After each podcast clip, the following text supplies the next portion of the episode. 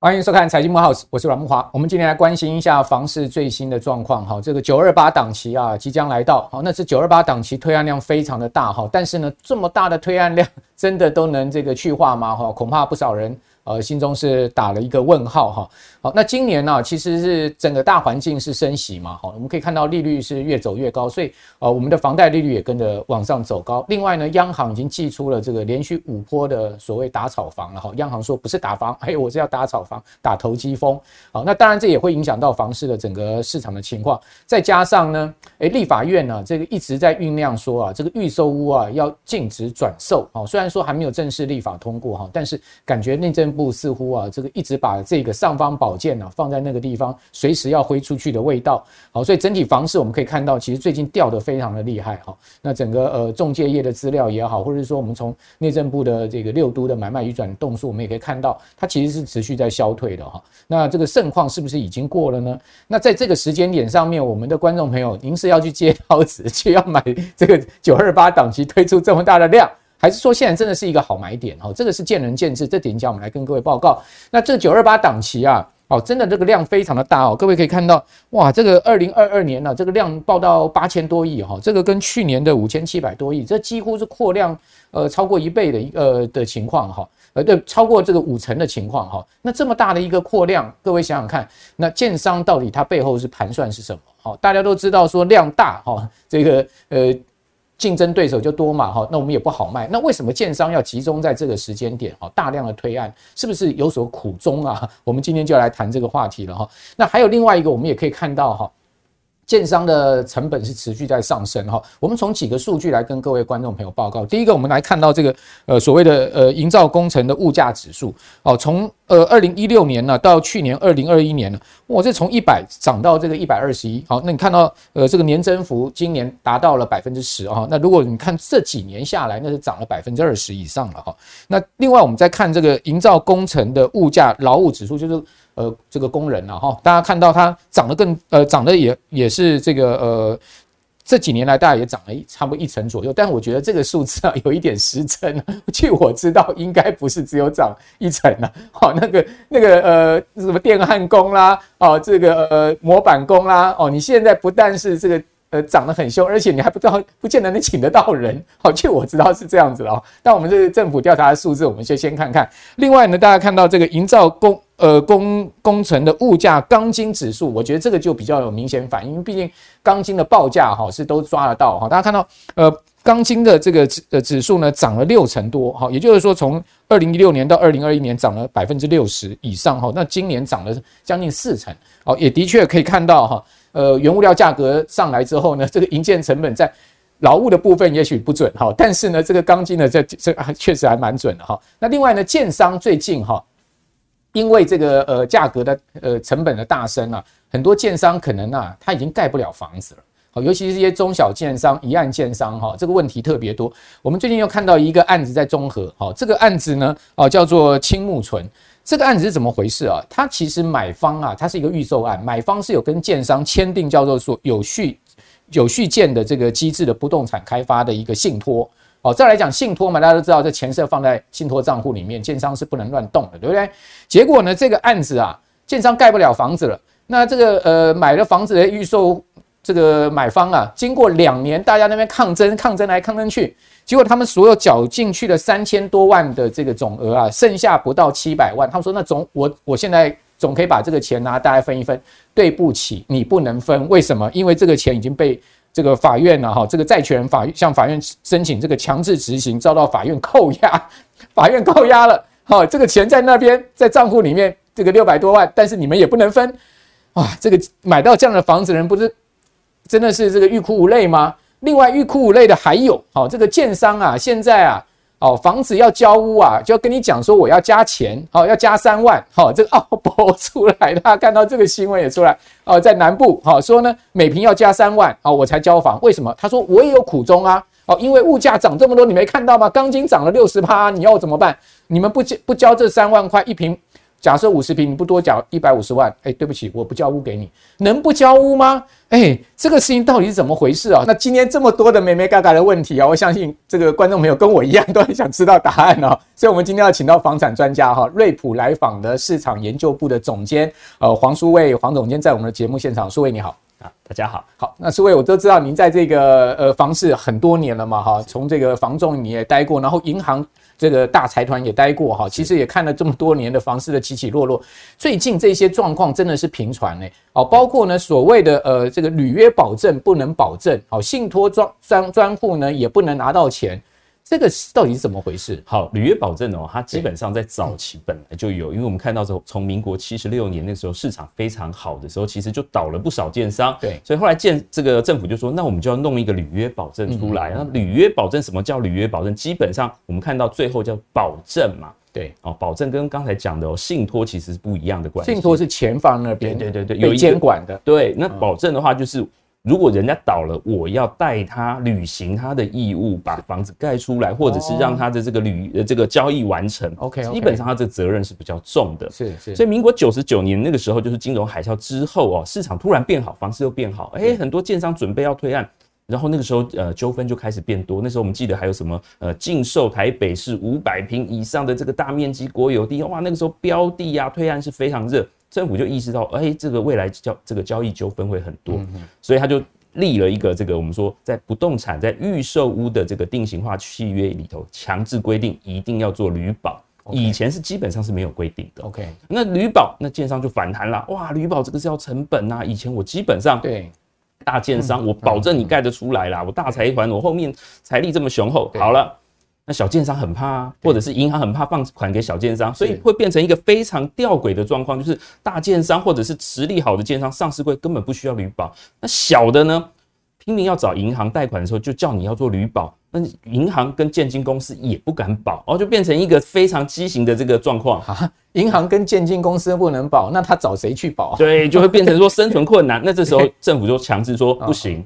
不能说这样，大家这个这个好像规规范不一致。对，所以从民国一百年五月一号开始，所有的预售屋全部都要给我做履保。哦，但是履保那个时候基本上就基本上就出现了五种产品。五种？哎，五种？哪五种？早期要我们刚刚讲，早期基本上是做担保，就我们刚刚讲履行义务啊，它基本上会有这个续建的机制，所以它有什么价金返还担保？嗯嗯，哦，就说你等于是这个钱放在这边。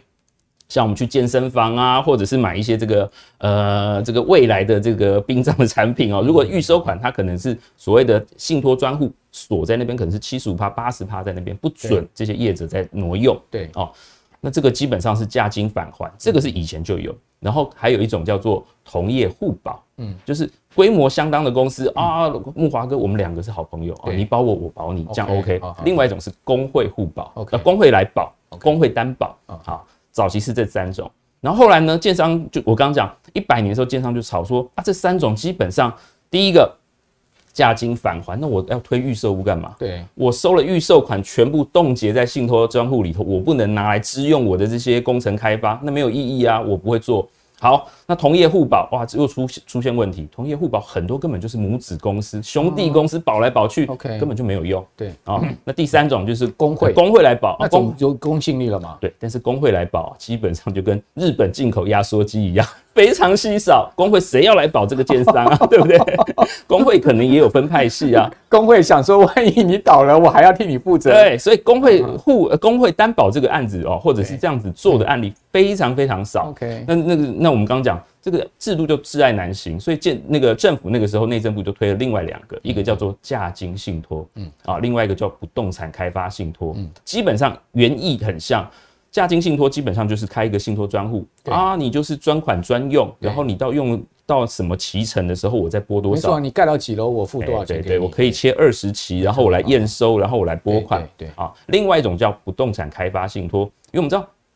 不动产开发跟一般投资比较不一样，它可能前期有什么整合啊，或者是有一些呃，我们说可能还有一些这个呃申请这个建造啊，或者是有一些这个土地变更的这些程序，甚至我们看到现在很多是什么独根 BOT，它实际开工之前就有一笔支出了，嗯，所以我们看到所谓的不动产开发信托里头，基本上它就是保障银行。贷出去这个款前面不管它是这个周转金啊，或者是所有的这个使用，对，只要是这个这个案子的，for 这个案子的，它都可以专款专用。所以不不交不一样的就是所谓的这个价金信托，它是动工之后才可以用，但是不动产开发信托它前期就可以用。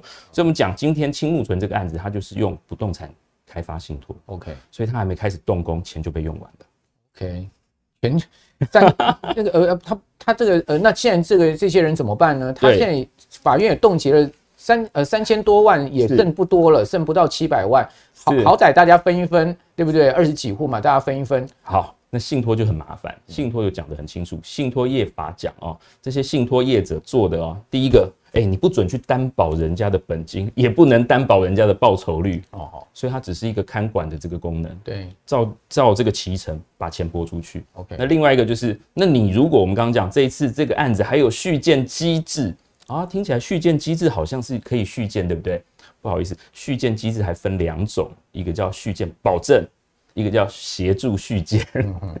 那这一次这个尴尬了，这个案子哦。刚木华哥讲，他是在中和，对，哦，在圆通路上往上走就是圆圆通寺，对，好，这个案子哦，其实还蛮诱人的哦，嗯，哦，他基本上我们说他是走购产品啦，因为我们里头很多这个人在出来哭诉说啊，我这个积蓄就没了，因为这个案子他卖的单价不高，四十二万到四十七万，嗯嗯，然后最小平数十五平就有，嗯，哦，所以说六七百万的这个买家很多，嗯，然后这时候建金公司就要来评估续建机制，他会发现说哇。这个产品哦，嗯，三年前卖的时候一下就热销，三年之后，刚木华哥讲了，贷款被紧缩了啊，嗯，这样子的产品基本上在市场上，不要说毒药啦，要去化会非常困难，至少最后的贷的这个贷款的成数会很低啦，嗯，所以他要卖掉很难，所以他就告诉你说，哎，我评估之后哈，我们不启动续建机制，哦，这时候这个这个我们说这个原来的这个呃债权人就是银行，他就说，那我就要来开始执行我的这个我们的的这个强制执行，所以他就。到法院去申请冻结这些这些余款啊，那对于这个买方来讲，最惨的就是买方他这些我们认为是债权人，对不对？对，不好意思，你前面还有十五组。就你没有优先权，所以分不到。所以以目前来看，整个台湾虽然我们说所有的案子都要做履保，但是履保的产品其实好很多种。那这边就要问一下苏威了，就是说在这样状况之下，我们刚两个 case 嘛，哈，一个青木存的，呃，另外一个呢就是这个所谓叫交屋要多交三万块。是。那这两个 case，呃，在你的立场，你会建议我们一般买方要注意什么呢？就是说，呃，怎么样去破解他们？交屋这个，我们看到八月二十号，内政部马上有一个函示，他说，哎。解约这个事情哦，是买方才有主动权，你卖方没有主动权哦。那买方什么时候发动？就是你没有按期给我交屋，或者是拿到使用执照哦，这个时候我才能发动。所以主动权是在买方，不好意思，卖方没有主动权。然后再来就是，如果你延迟交屋的话，对，一天哦是罚万分之五，就按照合约罚款。是啊，对哦，然后再来就是你真的要解约，买方来解约，对不对？发动的时候。不好意思哦，原来的这些缴的钱全部退之后哦，这个本来就是自由市场，还会有机会成本呐，你还要还我十五趴的违约金啊，因为我买了你这个案子，我钱被锁在这边。对，哎，别的案子在涨的时候，人家可以交屋，你的不能交屋，那我的损失怎么赔？就用这十五趴。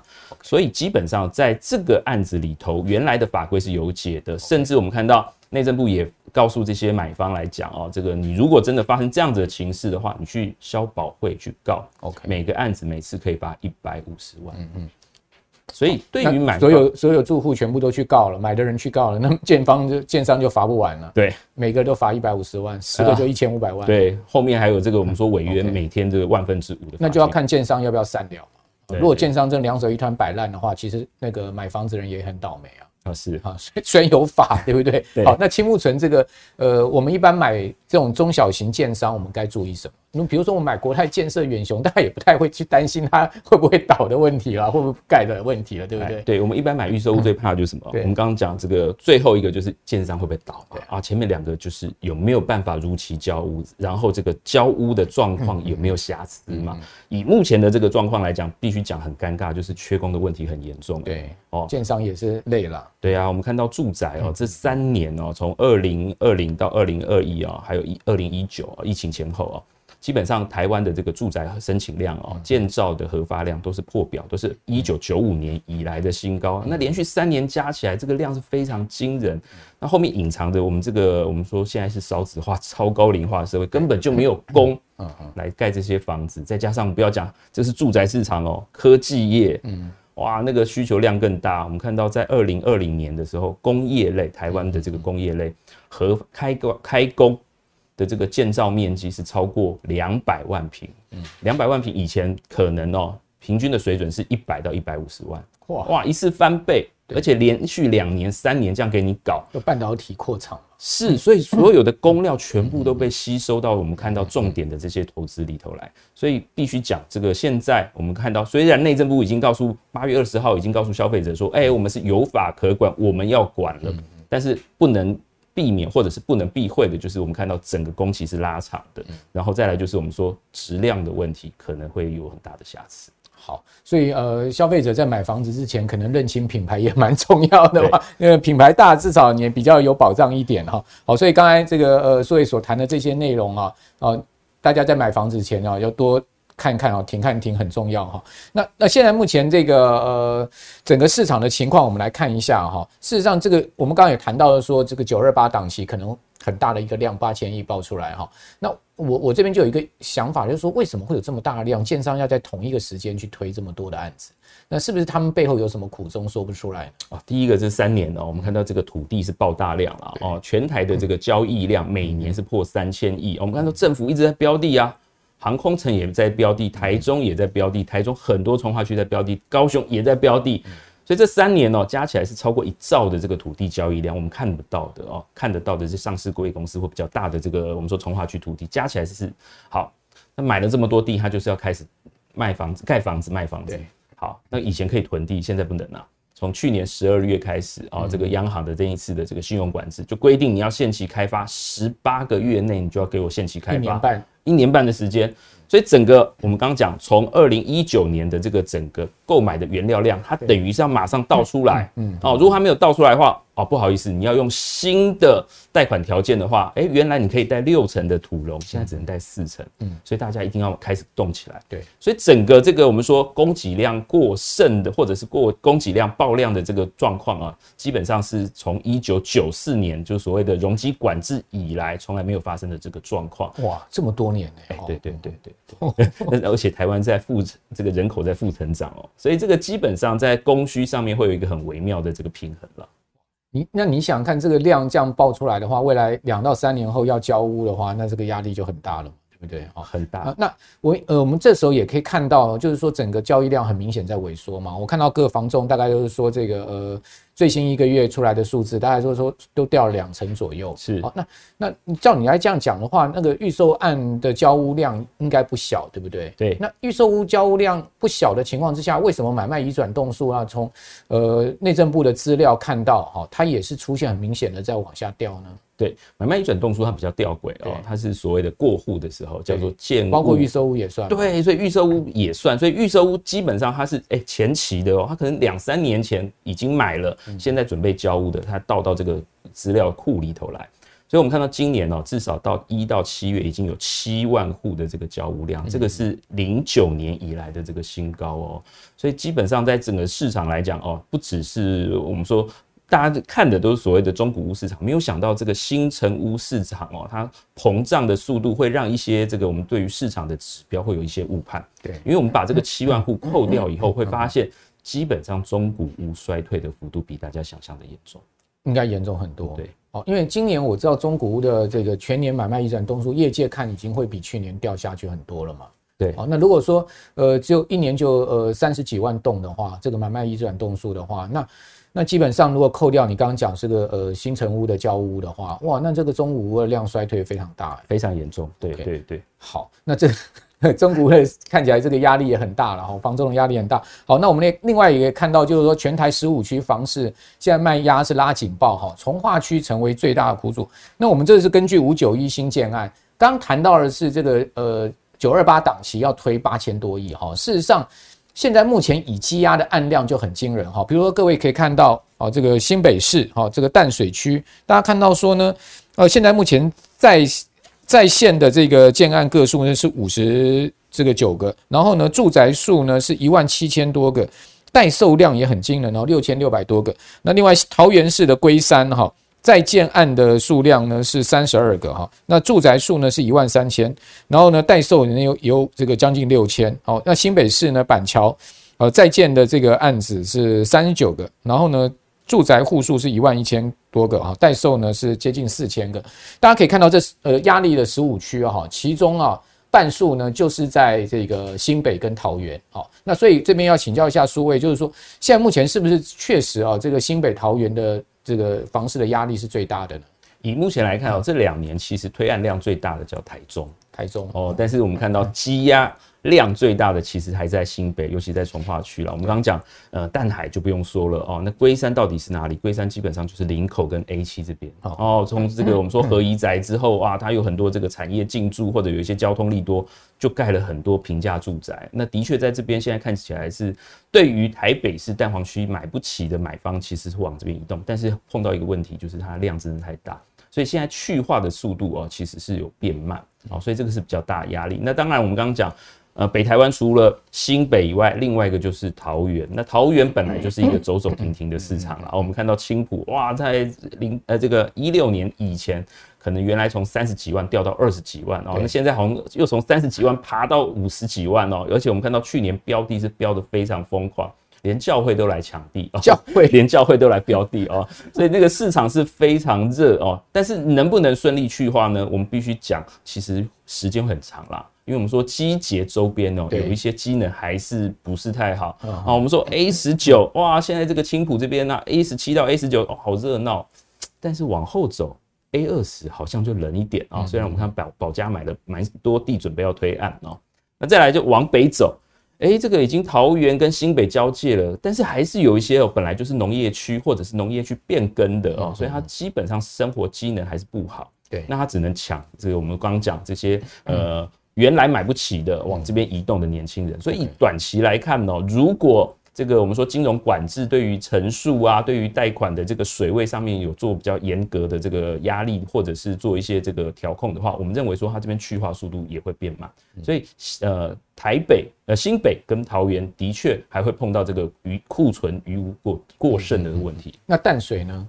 淡水现在目前呃也是建商热门的推案区，好，或者说呢先前积压的案量其实也蛮大的。对，淡水我们看到去年还有两个建商在那边大举买地哦，而且都是上市贵公司哦。但是实际想哦，他们这边的以目前来讲，它推的区域是比较偏北，然后很多是有大型的这个所谓的商业设施在上面哦。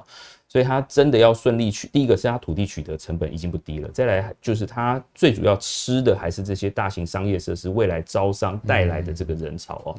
所以短期来看，可能它是跟涨的机会比较多，但是你说这个很多自助客，或者是马上要进驻，或者是这个呃我们说呃马上要完销，看起来这个时间还是会拖很长。那自住从制度的角度，你会你你会比较建议我们的观众朋友注意哪些区域呢？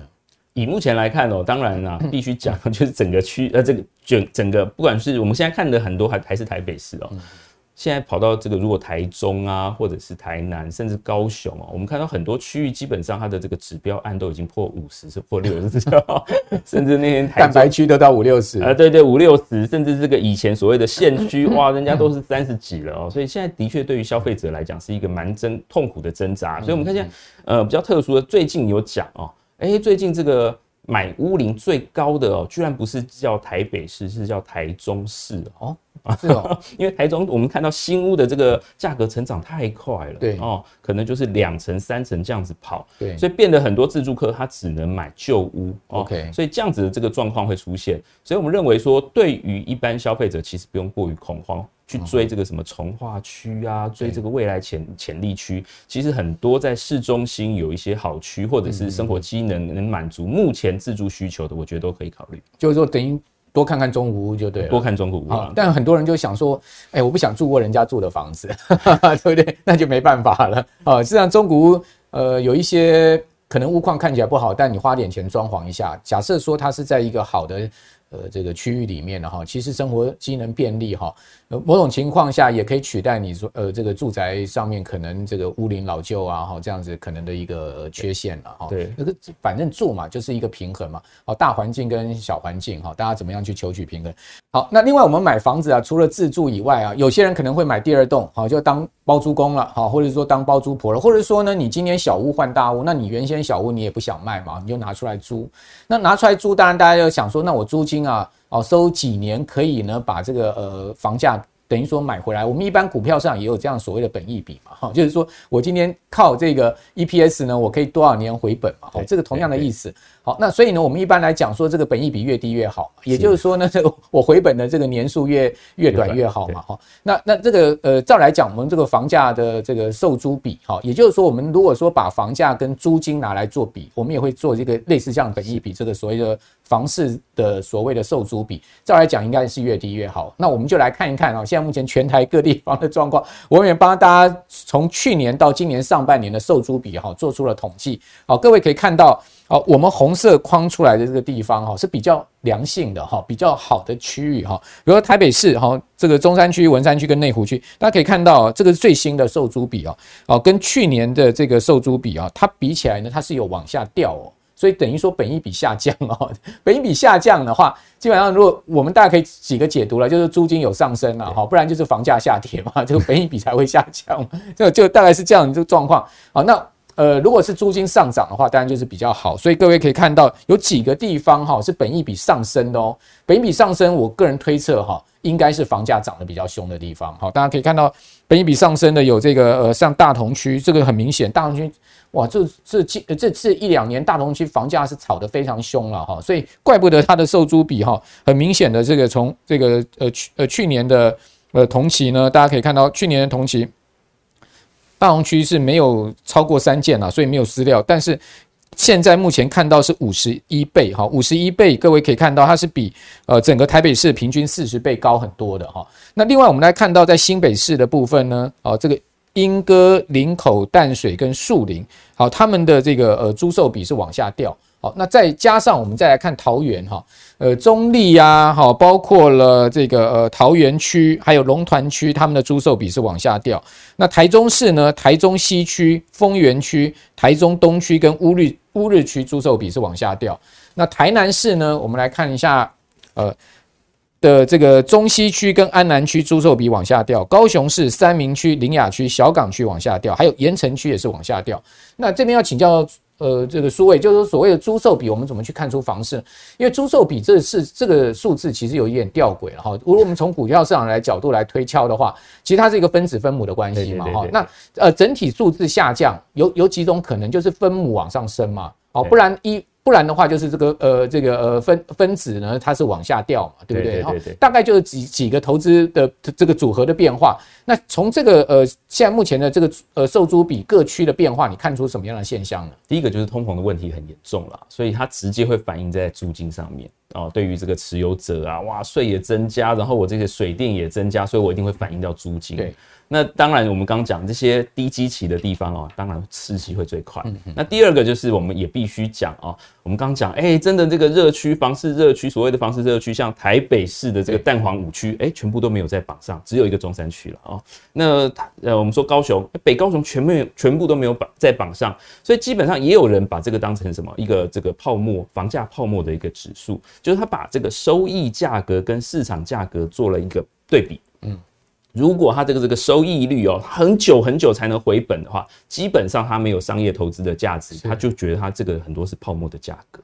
哦，这是一般你觉得到多少倍以上就是没有投资的价值？一般来讲哦，如果说我们在国际的排行榜哦，台湾是非常差哦，可能如果六十个国家，我们就是排五十九名那种感觉啦，可能都是六十个六十个年头才能回本哦。因为台湾的租金真的不好。对，就是我们知道租金它会有一个天花板，就是真的会去租屋的人，他负担能力其实非常有限，所以他没办法在这个实际上，尤其是在好区里头表现出来。再加上我们知道必须讲，刚才木华哥看到所谓的大同区案，呃，这个样本数不足，很多案子它基本上是不做实价登录的，所以我们摸不到底啊。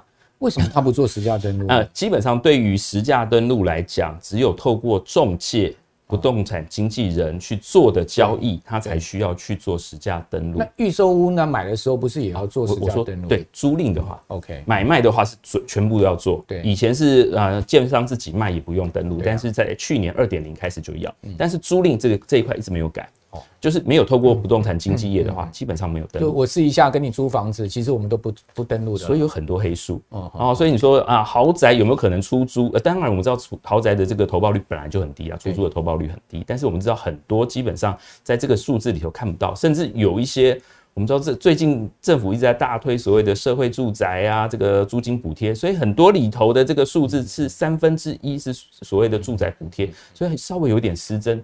真的高端的这个部分，或者是真的真实交易的很大的这个量哦，其实没有办法反映。所以你刚刚讲说超过六十倍，其实大家就要注意了，对不对？超过六十倍应应该来讲就是呃要停看停了，是不是？六十倍基本上它就没有什么投资或者是当包租公的这个任何的经济潜在潜在价值。但是我们知道台湾其实不是在赚这个租金投报率啦，是在赚价差啦。对，所以这个会很吊诡。对，现在目前我们看到台北市超过六十倍的有士林区、中正区跟大安区，大安区最高，大安区到六十七倍。那大安区这个呃去年的时候是五十一倍，那这这实在是太夸张了。从去年五十一倍涨到今年上半年到六十七倍，代表大安区的房价是暴升嘛？因为照来讲租金呃基本上呃要要大升的可能性。不可能造成这个倍数这么大的单层的感觉哦。如果是房价不动，就是租金涨三成，基本上是不可能了。但是我们知道，其实，在台北市市中心，刚才木华哥也在讲啊，这最近在大安区推的案子，基本上都是占上两百万吧。